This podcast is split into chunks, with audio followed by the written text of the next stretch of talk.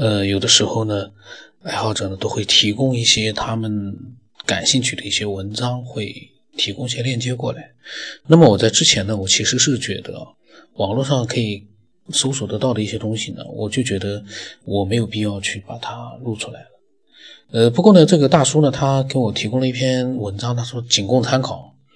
他说，外星生命呢，或者呢，化身为量子态，藏身于宇宙的各个角落。他在网络上面看到的一篇文章，呃，他说呢，这个文章里面写啊，呃，就在我们寻找宜居星球的时候呢，就是比如说寻找 UFO 或者有寻找外星人的时候呢，科学家提出了一个理论，颠覆了我们的传统观点，让人觉得匪夷所思，脑洞大开。不过呢，想想呢也不无可能，而且呢非常有趣。呃，就是美国的哥伦比亚大学的一个天体物理学家呢，他叫沙夫。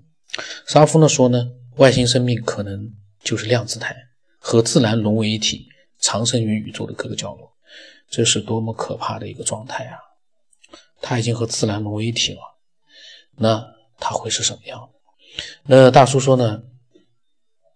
虽然这种想法呢显得有点激进，但是呢，它的确能够解除、解决很多的未解之谜。除了科学家已经了解到的知识之外呢，宇宙的大部分情况对我们而言仍然是未解之谜。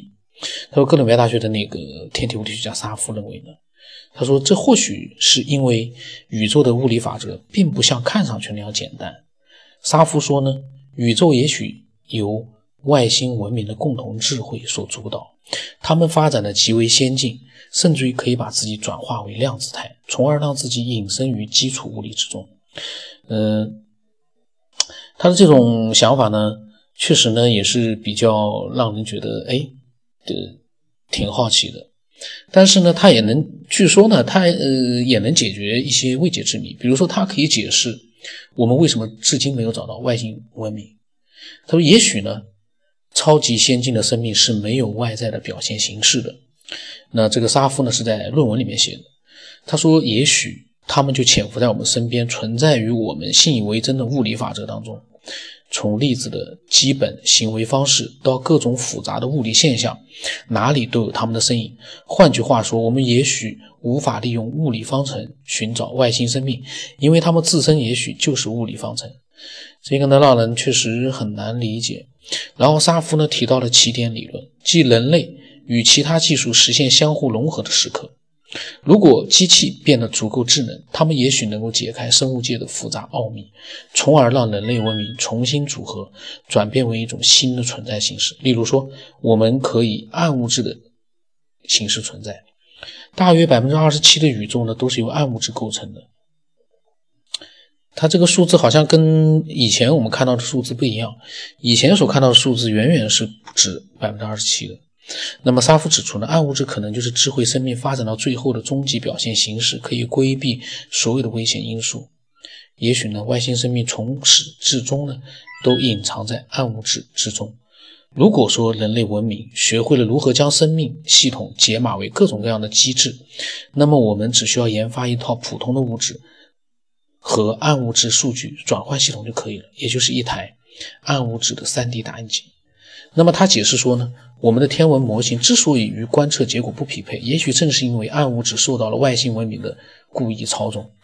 然后他在论文当当中呢写到，这种生存状态还会影响到普通宇宙物质的行为表现。该理论或许还能为宇宙的加速膨胀提供解释。这一现象约开始于五十亿年之前。虽然科学家一直认为宇宙膨胀是由暗物质导致的，但沙夫指出呢，外星生命也许。也在其中起到了一定的作用。毕竟，等到宇宙开始加速膨胀的时候，宇宙中最早出现的生命已经进化了八十亿年之久。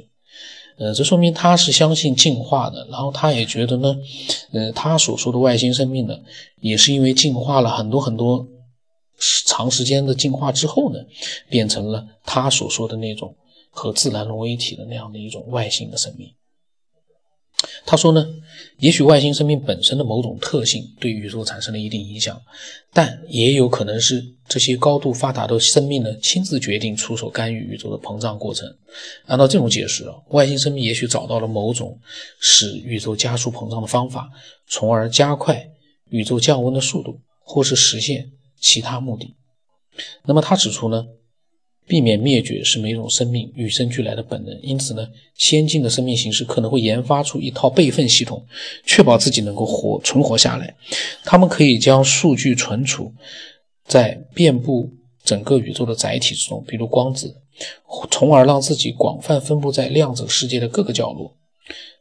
沙夫认为，可能人类也许根本辨认不出高级生命，因为他们已经与我们所能理解的自然世界融为了一体。呃，在他的这个论文呢，他讲的这个内容，我觉得如果最终没有呃经过一个确确实的依据去证实，呃之前啊，都跟我们一样是异想天开，完全就是个异想天开，说了等于没说，因为一直也有人说。最高级的、最文明的那个状态，已经和我们理解的自然世界是融为一体了。但是呢，只不过呢，因为他是个科学家，他那里面涉及到了一些科学上的一些东西，所以呢，呃，就显得与别的人呢可能不太一样。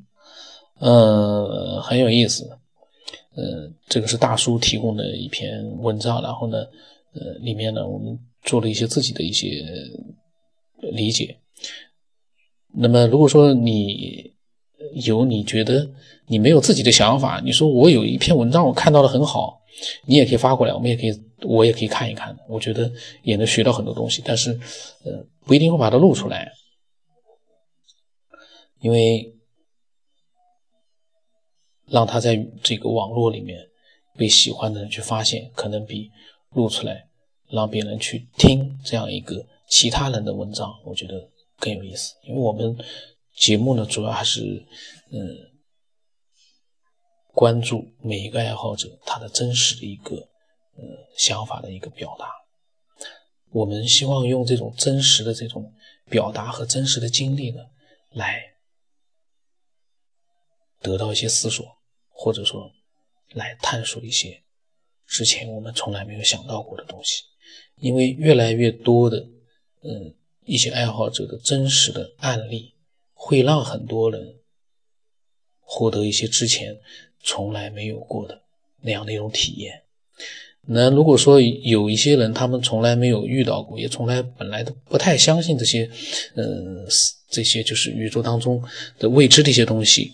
那他如果说真的听了一些这样的我的节目之后呢，说不定他会突然之间。会让会觉得自己的一些想法啊，会有一些改变。他可能不再会去肯定的去说这个是假的，这个是吹牛，这个绝对是骗人的。他可能会问自己：这会不会是真的呢？如果是真的，那意味着什么呢？只要有一件，我一直在讲，只要有一件是真实的，那它意味着什么？我觉得每个人都可以思考一下。那今天就到这里吧。我的微信号码是 B 二 V 什八不浪成八。那如果你有你的想法呢，也可以随时把它发给我。